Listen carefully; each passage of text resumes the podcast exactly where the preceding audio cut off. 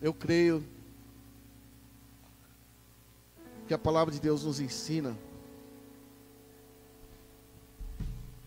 é que nos últimos dias o Senhor vai derramar do seu avivamento sobre a igreja.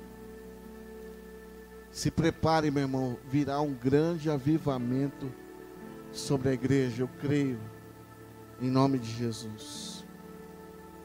Irmãos, quando eu abro a minha Bíblia em Lucas, capítulo de número 7, capítulo de número 7 é um capítulo muito especial,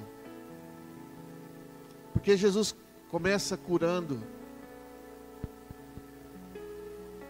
o servo de um centurião.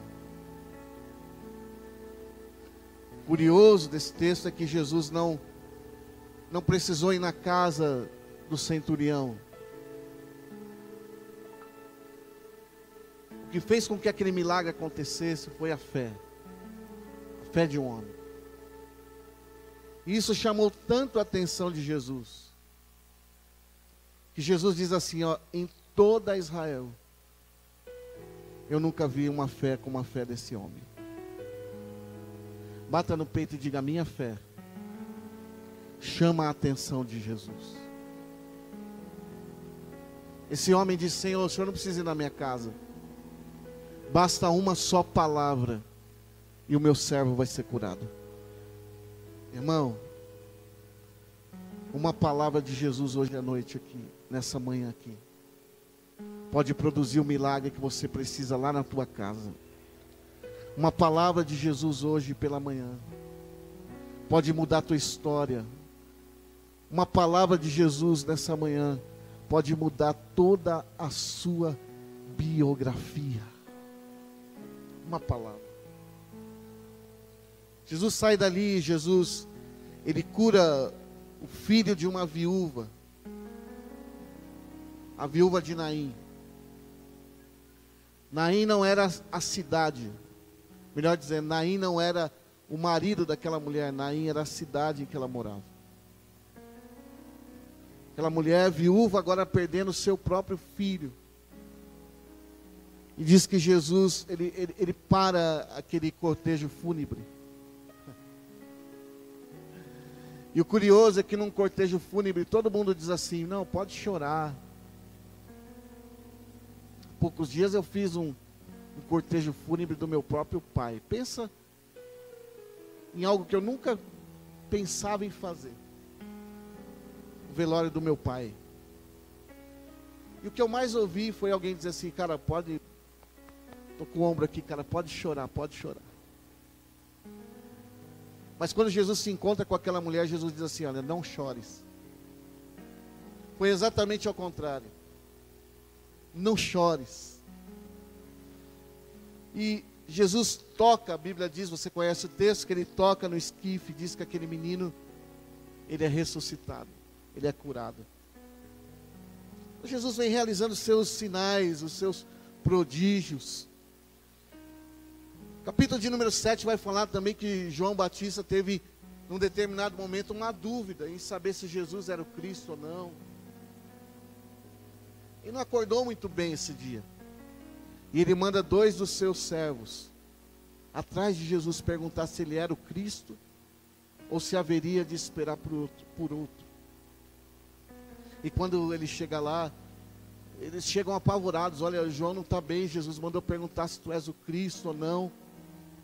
Eu vejo Jesus dizendo assim: senta aí um pouquinho. Aí eles sentam.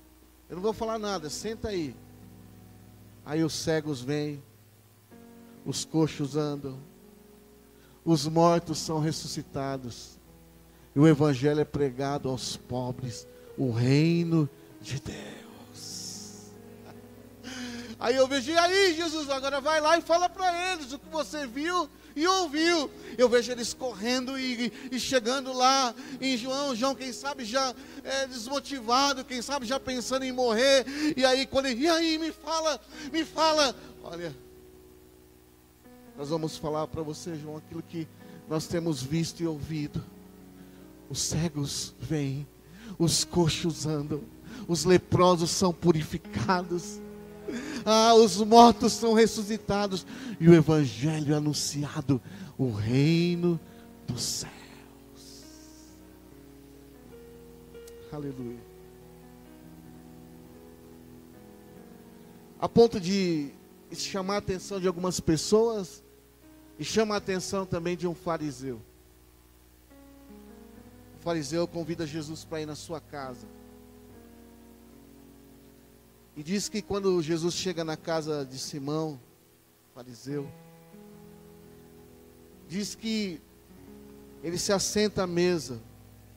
Era costume daquela época, quando um visitante chegava na casa de alguém, eles lavavam os pés do visitante, tiravam as suas sandálias, porque as ruas eram ruas sujas de terra.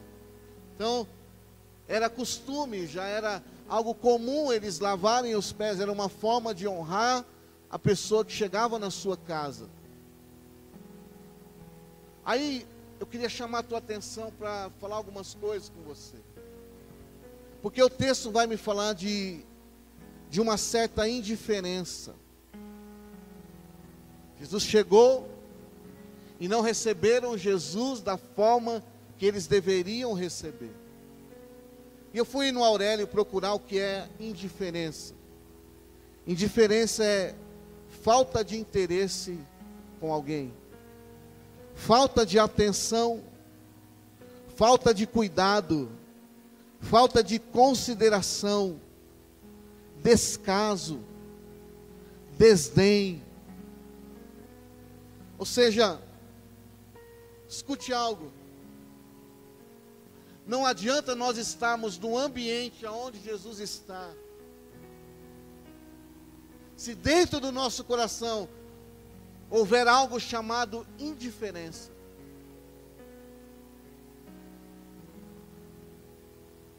Se eu estiver dentro da igreja, dentro do ambiente da adoração, ou seja, onde Jesus está, e tiver indiferença no meu coração, tiver desdém, falta de interesse, de cuidado, isso vai se tornar algo religioso, simplesmente. Por exemplo, para muitos de nós, vir para a igreja no domingo só se tornou algo religioso. Nós falamos da adoração e o coração não queima mais. O louvor toca, o coração já não ferve mais falamos da oferta, falamos da nossa necessidade, e o coração é indiferente a tudo aquilo que nós estamos vivendo, a tudo aquilo que nós estamos passando. Então, querido, a minha oração nessa manhã é que você não seja um religioso.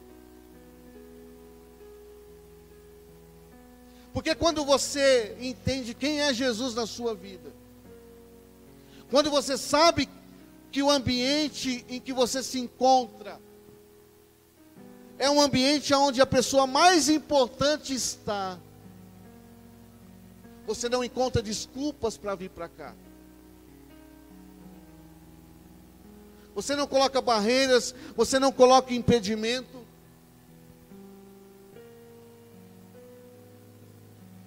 Essa mulher, quando, quando ela, ela chega ali naquela casa, olha só, o texto vai dizer o seguinte: olha. E eis que uma mulher na cidade, que era uma pecadora, sabendo que Jesus estava na casa, essa mulher só foi para aquela casa porque Jesus estava lá. Essa mulher não foi para a casa do Simão por causa da festa. Ela não foi para a casa do Simão por causa da comida. Ela não foi para a casa do Simão por causa dos amigos. Ela não foi para a casa do Simão para fazer um network, para conseguir um emprego, uma porta, tá entendendo? Para conseguir um certo privilégio, não. Essa mulher, em outras palavras, foi para a casa do Simão para dizer o seguinte: se vocês são indiferentes à presença dele, eu vim aqui para adorá-lo.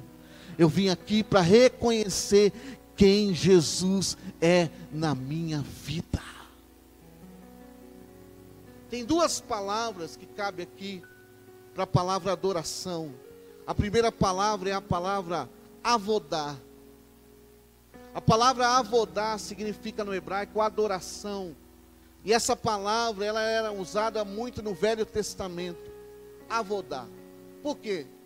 Porque a palavra avodar caminha de mãos dadas com a palavra trabalho e serviço. Então no Velho Testamento eles acreditavam que quando eles trabalhavam, quando eles serviam a Deus, eles estavam adorando a Deus. Avodar. Quando você está lá no estacionamento, você está servindo, você está trabalhando, então você está adorando a Deus. Por isso que tudo que nós fazemos, nós devemos fazer com excelência, saber para quem estamos fazendo e por que estamos fazendo. Isso muda tudo. A segunda palavra na palavra adoração é a palavra proskeneu no hebraico. A palavra proskeneu significa me prostrar, adorar, reconhecimento devoção. É quando eu tributo a Ele toda a honra, toda a glória e todo o louvor. Meu irmão, eu não sei porque você veio aqui nessa manhã. Talvez se veio para ver alguns amigos, amém. Se veio para fazer um network, tudo bem. Mas se tem pessoas que veio aqui para adorá-lo nessa manhã, erga sua mão para o céu a pessoa mais importante que está aqui nessa manhã se chama Jesus Cristo, o nosso Senhor. Eu profetizo nessa manhã, meu irmão, que você veio aqui para adorá-lo, você veio aqui para exaltá-lo, você veio aqui para ter um encontro verdadeiro com Ele. Eu repreendo do nosso meio toda indiferença espiritual que caia por terra pelo poder que há no nome de. O que, que você está dizendo, pastor? Eu estou dizendo, meu irmão, que você vai adorar como tem que adorar, você vai exaltar como tem que exaltar, não é simplesmente estar. Escute algo, porque essa mulher, ela, ela faz algo que me ensina. O que, que ela faz, pastor? Ela faz algo extravagante. Está todo mundo indiferente. Ela pega uma bacia e ela entra pelo meio e ela se prostra aos pés de Jesus. Ou seja, ela está fazendo algo extravagante, uma adoração extravagante. Sabe, querido, Deus espera isso de nós. Que nós tiremos aquela roupa litúrgica. Que nós tiremos aquela roupa da religião que quando nós vemos alguém erguendo a mão um pouco mais, dando um glória um pouco mais forte, quando nós vemos alguém se derramando, chorando, quem sabe se prostrando aos pés do Senhor, muitas vezes o nosso coração diz: para que isso? Como pode? Para que? Isso é meninice espiritual. É você que ficou frio, meu irmão, e não percebeu. É você que perdeu aquela tocha, aquela chama no coração e está indiferente a tudo isso. Essa mulher não. Essa mulher fala: Eu não quero nem saber o que vão pensar de mim. Eu não quero nem saber o que vão falar. Eu quero adorar. Se estão sendo indiferentes, eu não vou ser indiferente. Eu vou me prostrar eu vou mergulhar, eu vou me jogar aos pés dele. Eu vou, eu vou, vou não tem toalha, não importa. Eu vou enxugar com os meus cabelos. Tudo que eu quero é adorá-lo. Ninguém vai me impedir de adorar. Ninguém vai me impedir de estar aos pés dele. Eu vou adorá-lo. Nessa manhã Deus te trouxe aqui. Talvez há muito tempo você já não chora mais, você já não se prostra mais. Talvez há muito tempo você nem lenço traz mais para a igreja, porque você não chora, você não derrama uma lágrima, a indiferença foi tomando conta do nosso coração. Ah, pastor, todo mundo faz, todo mundo pode. Ah, pastor, isso é normal. Ah, homossexualismo é normal, lesbianismo é normal. Ah, pastor, isso agora a sociedade está aceitando. Não, pastor, todo mundo veio, venho nessa manhã te dizer: você não é todo mundo, meu irmão. Você é um adorador, você é um, alguém especial para Deus. Nós nascemos para cumprir os planos e os princípios que Deus tem na nossa vida. Sabe, eu tenho dito que nós temos que modernizar a igreja, agora mundanizar não. E o mundo está entrando dentro da igreja. E a gente está aceitando. Eu estou preocupado. Eu não sei se você, como pai, bate um papo com teu filho ou não, com a tua filha. Mas eu entro na rede social e vejo jovens aqui da igreja curtindo, curtindo e até comentando questões homoafetivas, achando normal, bonito, legal, apoiando. Meu irmão, você pode cantar essa música que a gente cantou aqui, entrar na cova dos leões para dar sua vida pelo Evangelho. A gente está a gente está morrendo de medo por causa de uma pandemia. Parece que a nossa vida não está na mão de Deus. Parece que a gente não está dizendo o que o apóstolo Paulo disse, que o morrer para ele é lucro. Que evangelho barato é esse? Tomar uma breja pode. Não, é só um vinho. Não, não, é só uma bebida. Oh, oh. Quer dizer que se você roubar uma vez só, você não é ladrão? Não, é só um vinho uma vez. Quer dizer que se você deitar com outro homem, você não é. Só uma vez que eu deitei, pastor. Só. E aí, gostou, irmão? Que evangelho é esse, irmão? A gente está aceitando como, como esses homens, a gente está sendo indiferente. A gente está entregando para Jesus a nossa sobra.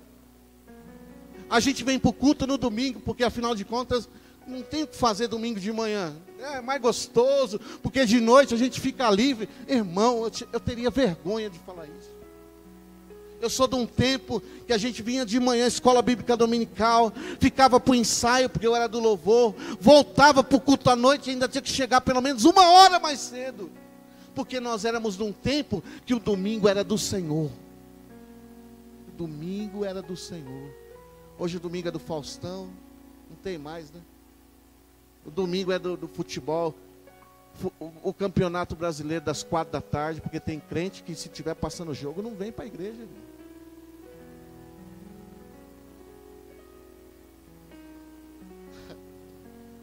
Olha o nível do nosso cristianismo. Sinceramente, irmão. Renúncia na vida de algumas pessoas não existe essa palavra. E nunca vai poder dizer o que o apóstolo Paulo disse: Já não sou mais eu que vivo. Porque eu gosto de um pouquinho de cerveja, vou beber mesmo, pastor. Não vai me levar para o inferno. Um pouquinho de. Um, um, um, fuminho aí não, não tem nada a ver. Eu conversava com uma pessoa ontem, irmão. No telefone ligou para mim, nem sei quem é. A pastora estava na sala falando que quer vir congregar com a gente, mas ele, ele falou assim: Olha, eu saí da igreja que eu estava. Falei, mas por que você saiu de lá? Porque lá eles não aceitam. Eu não sou viciado, mas de vez em quando eu dou uns tirinhos na cocaína.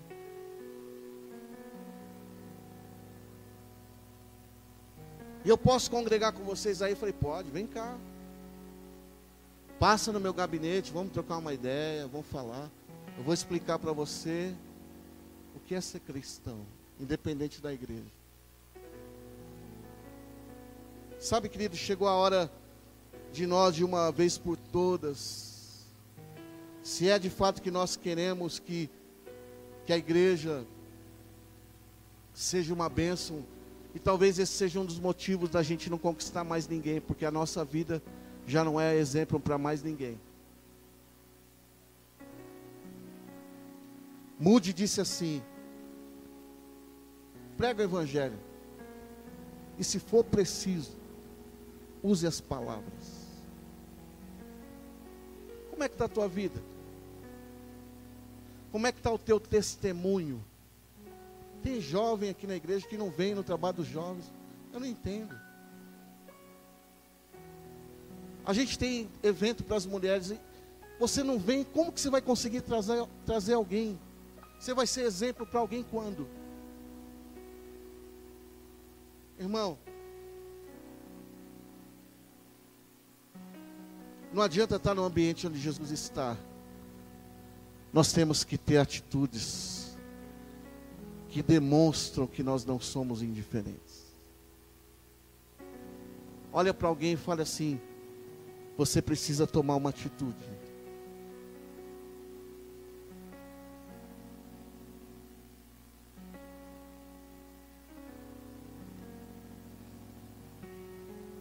Escuta, escuta. Adoração não tem nada a ver com as últimas músicas que a gente canta aqui antes da palavra. Isso é um resultado, não é a adoração. Adoração não é uma performance. Você arrebenta lá fora, chega aqui dentro, você quer levantar a mão, irmão? Você quer ficar de joelho? Isso não é adoração. Adoração é um estilo de vida. A minha vida é uma vida de adoração. Quando eu tenho uma vida de adoração, eu sou um adorador. No shopping, na escola, na faculdade, em casa, em todos os lugares onde eu estou. E talvez você diga assim, pastor, mas é, é, normal, hoje não, querido. A Bíblia vai dizer que naquele dia ele vai separar o joio do trigo. Você já colocou joio no, você já viu uma plantação de joio, uma plantação de trigo? Quando você olha para aquela plantação, é tudo igual, irmão. Você não consegue perceber quem é joio e quem é trigo. É tudo igual. O campo, o campo é um só. Joio e trigo. Qual é a diferença do joio e do trigo? Como que o agricultor sabe aonde ele precisa colher o trigo? Quando ele precisa? Porque a, a história diz, né? A forma que eles trabalham é que quando o vento bate, quem é trigo se prostra. E quem é joio fica de pé. Eu quero profetizar que nesses últimos dias, o vento do Espírito está soprando sobre as igrejas. E quem é trigo vai se prostrar. Quem é trigo não vai ser indiferente. Quem é trigo vai sair na frente, tem atitudes que demonstram a sua adoração. Você já pensou se Jesus voltar agora? Pum.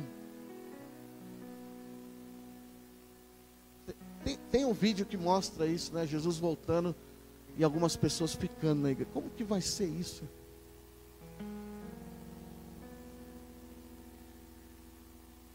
Essa mulher não. Essa mulher tomou uma atitude extravagante. Eu estou dizendo, plenitude, que se nós queremos viver uma vida de adoração, o nível da nossa adoração tem que mudar.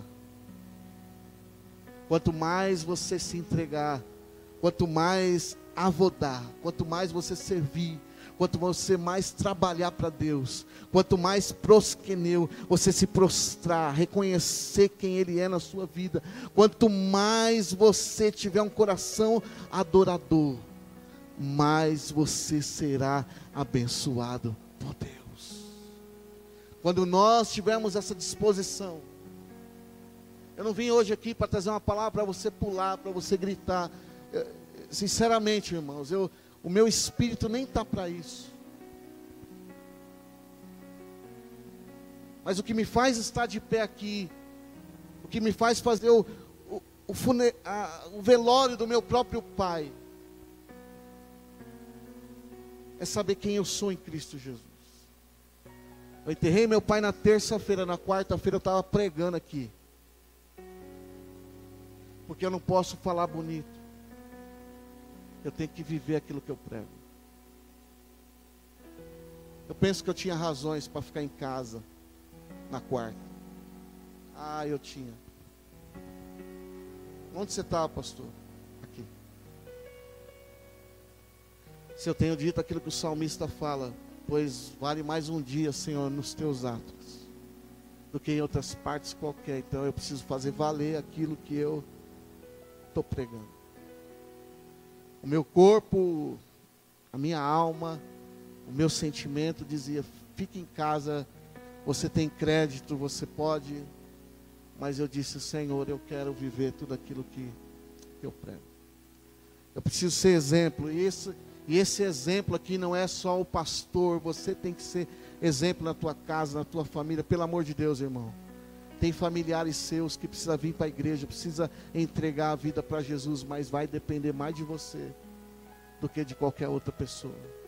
Quando você for exemplo para eles. Que tal nós entrarmos aqui no próximo culto? Com uma disposição diferente da que a gente entrou hoje. Qual, pastor? Uma disposição de entregar ao Senhor algo extravagante. Estou falando de loucura, irmão.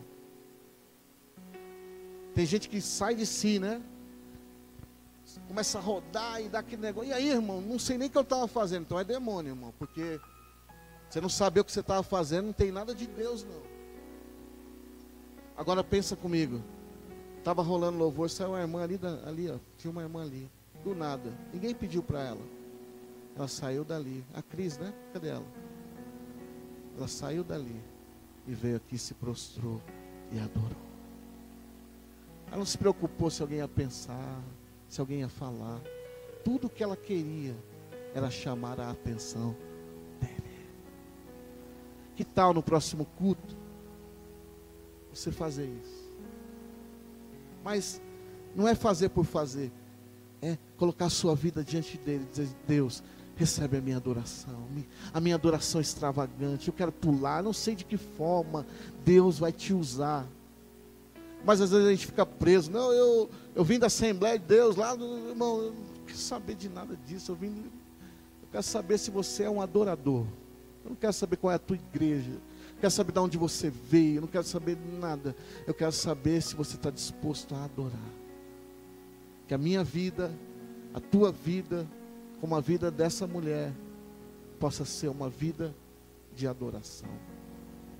Só quem sabe da onde saiu, irmão,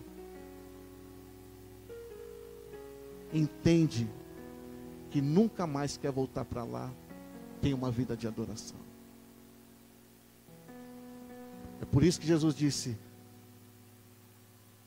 sobre dois credores. Ele perdoou um de 500 e perdoou um de 50. A quem mais foi perdoado? Ao de 500. Com certeza. Por quê? Porque quem muito é perdoado. A quem muito é perdoado. Ele consegue entender o que é adoração, gratidão e devoção ao Senhor. Seja grato. Viva uma vida de adoração. Seja plenitude. Não seja. Todo mundo é assim, você não é todo mundo. Porque você pode estar prostrado aqui para todo mundo ver, mas no espírito e na alma você está ereto, de pé. Não faça para ninguém ver. Faça porque você entende o que é adoração. Vamos aplaudir ao Senhor, querido.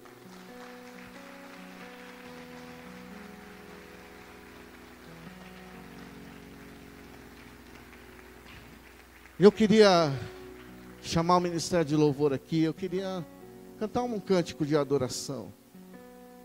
Eu queria que você exercitasse a adoração. Porque talvez você chegou aqui, o culto aconteceu, tudo aconteceu, mas você ainda não conseguiu adorar. Ficou preocupado com isso, com aquilo, correu aqui, correu lá. Vamos adorar nesse tempo. Quero te convidar a se colocar de pé no seu lugar. Quero te convidar a sair depois do seu lugar, se você sentir, e apresentar uma adoração ao Senhor aqui no altar, se ajoelhando, se prostrando, abrindo o teu coração, sabe, realmente dizendo para Ele palavras de adoração, quebrando o, o protocolo, quebrando a religiosidade. Escute, sempre vai haver alguém, porque a Bíblia diz que aquela mulher ela pegou um nardo, um perfume, e ela jogou aos pés de Jesus. E alguém disse assim: para que esse desperdício? Nós poderíamos vender isso e dar aos pobres. Irmão, nardo era algo muito caro naquela época. As mulheres guardavam nardo para o dia do casamento. Olha isso. Ela não deu qualquer coisa, ela deu aquilo que ela tinha de melhor. Pega o nardo e ela joga aos pés de Jesus. Eu queria que hoje você pegasse o teu nardo aí também, o teu perfume, aquilo que você entende, o que você tem de melhor. Talvez o que você tem de melhor, sabe o que é? O tempo. Você não abre mão do celular nem cinco minutos, irmão. Não sai do Facebook, do WhatsApp, nem cinco minutos. Pega esse tempo que você tem de melhor agora e ofereça em adoração a Deus. Deus vai receber a tua adoração em nome de Jesus. Vamos cantar uma canção.